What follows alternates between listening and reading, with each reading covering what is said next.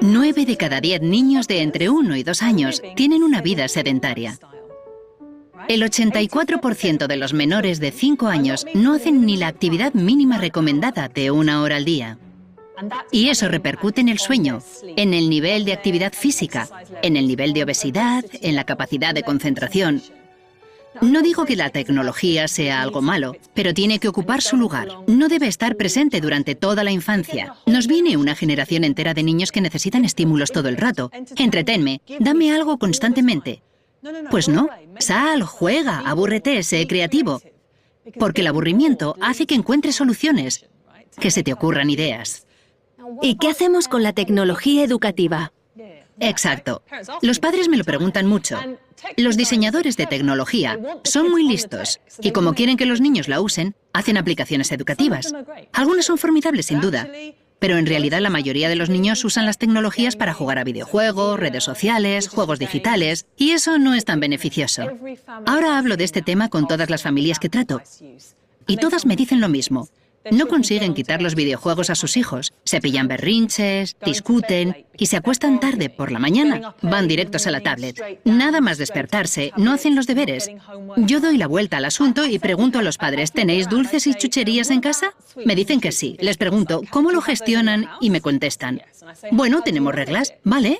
Entonces les digo que apliquen las reglas también a la tecnología. La tecnología es como el azúcar. Está bien, pero sin pasarse.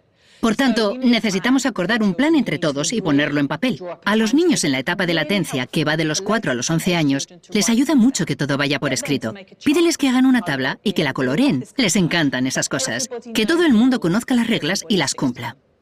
Los hijos crecen y llega un momento en el que quieren tener su propio móvil.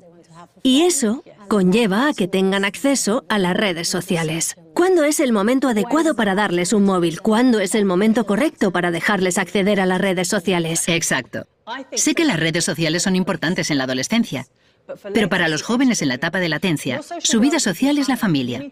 Tienen que relacionarse con las personas cara a cara, hablar, aprender lenguaje corporal y expresión facial. Y eso no se consigue con un móvil. Los niños entre 4 y 11 años no necesitan las redes sociales. Los adolescentes quizás sí. Los padres suelen dar un móvil a sus hijos cuando empiezan el instituto. Aquí es a los 11 años más o menos. Me sigue pareciendo pronto. Si nos fijamos en las plataformas como Snapchat, Facebook o Instagram, hay que tener 13 o 14 años para usarlas. Esa norma de edad existe por algo. Con 13 o 14 años ya tienen las habilidades necesarias para manejar las redes, que no son para nada sencillas. Necesitan habilidades para gestionar la dinámica de las redes sociales. No es como hablar en persona. Ahora estoy interpretando su tono de voz y expresión facial, y puedo sacar mucha información de ahí, ¿verdad? Pero si en su lugar lo estoy leyendo, la cosa cambia. ¿Lo estás diciendo de esta forma o de esta otra? Y luego tengo que pensar cómo responder. Y todo eso es muy difícil. Tengo que leer entre líneas. Y no solo eso, si tú y yo hablamos y una se marcha, fin de la conversación. Pero en las redes sociales las conversaciones son eternas, se quedan registradas para siempre. Es un mundo totalmente nuevo donde puedes mostrar toda tu vida en fotografías que se quedan ahí para siempre. A los padres con hijos entre 4 y 11 años más o menos, les recomiendo que se resistan. En la adolescencia la historia cambia pues usarán las redes sociales. En este caso, me parece importante tener una buena relación con tu hijo para que te cuente lo que hace. Así acudirá a ti si tiene problemas y te consultará. Se abrirá. Pero a los padres nos cuesta esto porque queremos mandarles y nos enfadamos si se portan mal.